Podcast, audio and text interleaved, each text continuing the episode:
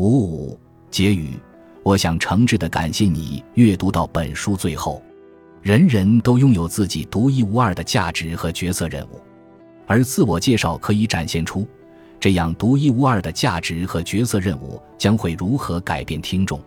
最常听到自我介绍的是自己，自我介绍也会对自己产生影响。我希望实现的未来是，每个人都能找到自己独一无二的价值和目标，并全力以赴。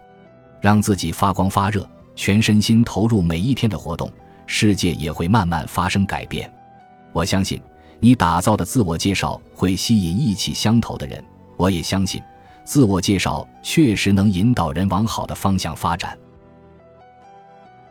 本集播放完毕，感谢您的收听，喜欢请订阅加关注，主页有更多精彩内容。